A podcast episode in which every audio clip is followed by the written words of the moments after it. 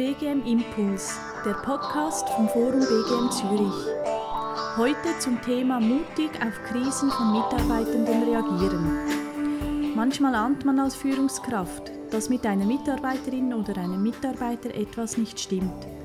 Man beobachtet, dass sich diese Person anders verhält als sonst, ist sich aber nicht ganz sicher, ob dieser Eindruck wirklich stimmt. Was soll man tun?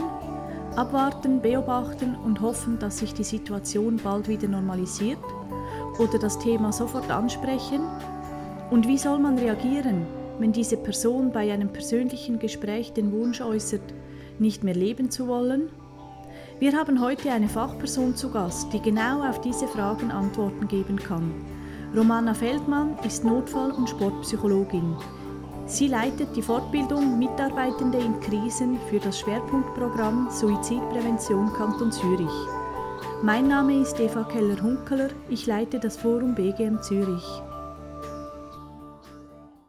Romana, ich freue mich sehr, dass du heute bei uns zu Gast bist. Du leitest ja eine Fortbildung, in der es darum geht, wie man als Führungskraft oder HR-Fachperson mit Mitarbeitenden in Krisen umgehen soll. Mit welchen konkreten Themen und Fragen kommen Betriebe in diese Fortbildung?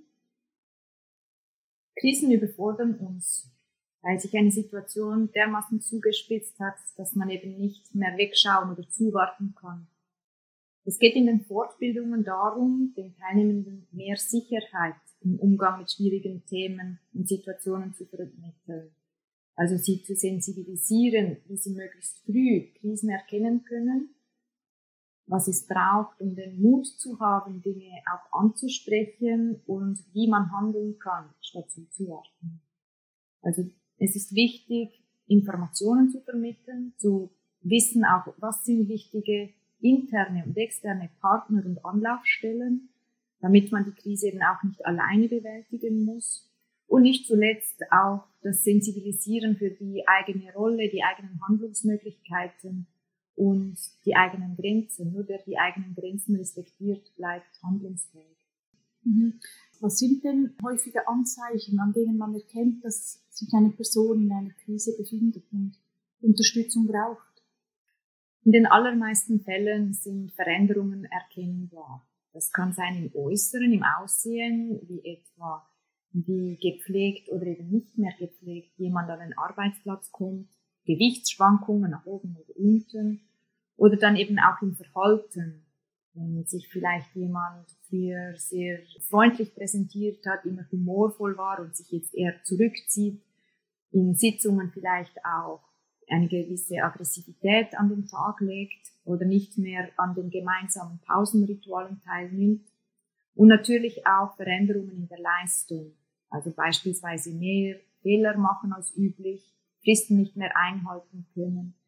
Ja, gesamthaft nicht mehr die gewandte Qualität bringen wie üblich. Mhm.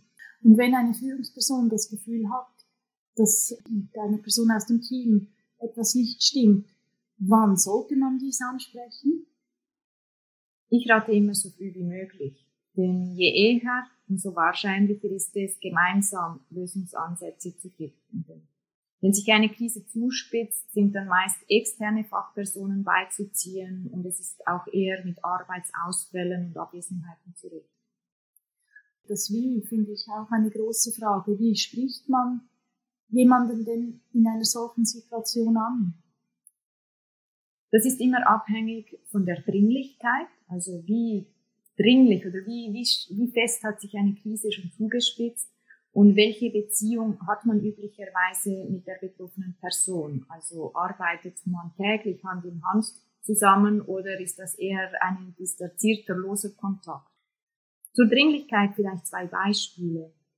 Wenn ich erst einmal ein ungutes Bauchgefühl habe und nur wenige Hinweise, dass etwas möglicherweise nicht stimmt, dann sind Ich-Botschaften sehr hilfreich, etwa wie ich habe beobachtet, dass ich mache mir Sorgen.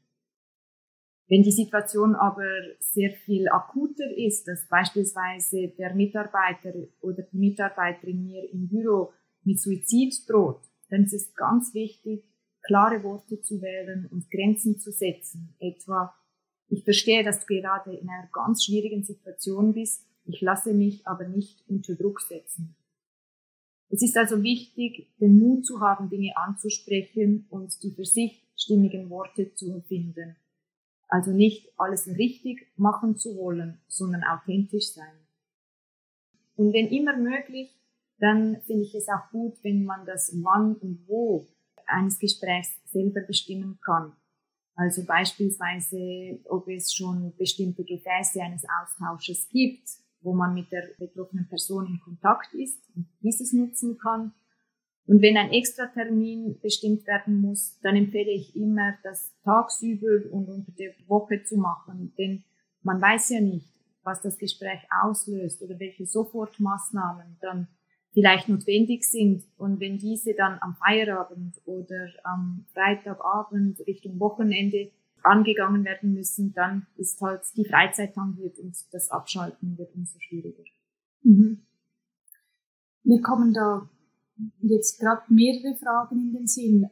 Zuerst noch die, die Führungskraft und die, der Mitarbeiter, der Mitarbeitende ist ja nicht äh, per se allein. Es gibt noch ein Team drumherum. Hast du noch eine Empfehlung, an welchem Punkt man das Team noch einbeziehen sollte? Ich finde es sehr ratsam, das Team möglichst bald einzubeziehen und aktiv zu kommunizieren. Selbst wenn aufgrund des Schutzes der Privatsphäre gar nicht viel gesagt werden kann, ist eine aktive Kommunikation auch ein Zeichen von Führung und in schwierigen Situationen braucht es Führung. Zudem haben die Mitarbeiterinnen und Mitarbeiter im Team meistens ja doch schon mitbekommen, dass irgendetwas nicht stimmt. Wenn eine Person länger dann vielleicht ausfällt, ist es das Team, die auch ganz viel der Arbeit auffangen muss, also ein extra Effort geleistet werden muss. Und auch das kann in einer aktiven Kommunikation wertgeschätzt werden und das Team so gestärkt werden. Und jetzt nochmal auf deine Antwort von vorher um, um darauf zurückzukommen, wenn, jemand in einem solchen Gespräch äußert, dass, dass er oder sie nicht mehr leben möchte, das macht einen ja erstmal sprachlos und, und betroffen. Wie soll man auf eine solche Äußerung reagieren? Es ist wichtig zu wissen, dass Suizidgedanken als ein Kontinuum zu verstehen sind. Also je nach wie stark Gedanken präsent sind, wie drängend, wie man auch sagt, wie häufig, können sie gefährlicher sein oder weniger. Also ein Gedanke von, was wäre, wenn ich beispielsweise morgen nicht mehr zur Arbeit müsste, kann das einfach ein Wunsch nach einer Entlastung, nach einer Pause sein und muss noch nicht ein Hinweis auf wirkliche Suizidalität sein. Aber so oder so ist es wichtig, dass im Betrieb solche Äußerungen ernst genommen werden, beziehungsweise dass man die Mitarbeiterinnen und Mitarbeiter darauf anspricht und ja so auch Schlimmeres verhindern kann, beziehungsweise Unterstützung anbieten kann. Mhm. Und falls es dann doch zu einem Suizidversuch gekommen ist, das ist ja dann ein riesiger Schock. Was rätst du Führungskräften in einer solchen Situation? Es ist auch meine Erfahrung, dass nach einem Suizidversuch meist viele Fragen im Raum stehen. Und in erster Linie ist es wichtig, dass die betroffene Person extern die nötige Betreuung erhält. Denn Suizidversuche passieren nie einfach so, sondern sind Ausdruck einer Krise. Im Betrieb muss man dann klären, ob und was kommuniziert werden darf. Und das ist am besten immer in Absprache mit der betroffenen Person wie auch wenn es darum geht, wieder zurück in den Arbeitsalltag zu kommen, kann es helfen, einen runden Tisch zu machen mit den behandelnden Ärzten oder Therapeuten, um gemeinsam das Arbeitspensum, Arbeitsinhalte und so weiter abzusprechen. Und dann ist es wichtig, dass das Team, aber natürlich auch die Führungskraft nicht das Gefühl haben muss, diese Person jetzt in Watte packen zu müssen oder irgendwie spezieller behandeln zu müssen, sondern Normalität hilft, um ja wieder Fuß zu fassen.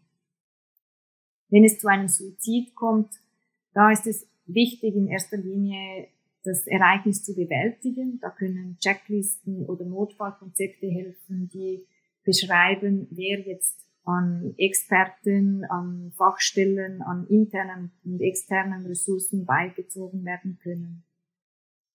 Und dann natürlich die Aufarbeitung und auch da kann es helfen, wenn schon sowieso eine offene, wertschätzende Gesprächskultur im Betrieb herrscht. Ich finde es immer eindrücklich, wie bei einem Suizid eben diverse Leute tangiert werden. Es sind nicht nur die Angehörigen, sondern eben auch die Kolleginnen und Kollegen und die Führungskraft selber. Ich höre viel zum Thema Kommunikation von dir jetzt raus, offene Gesprächskultur, miteinander sprechen. Noch eine letzte Frage. Welche Feedbacks erhältst du von den Führungskräften und HR-Fachpersonen, die deine Fortbildung besuchen? Ich selber bin immer positiv begeistert schon fast, wie viel Kompetenz in diesen Fortbildungen sitzt. Ja.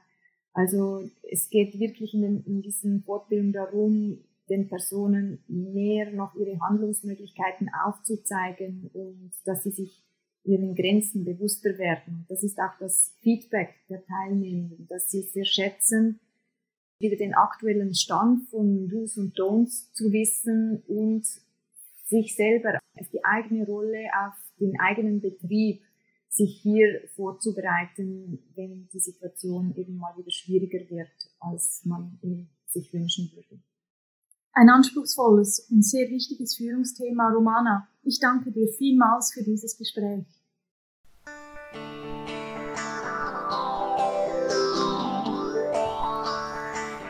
Möchten Sie die kostenlose Fortbildung Mitarbeitende in Krisen von Prävention und Gesundheitsförderung Kanton Zürich besuchen?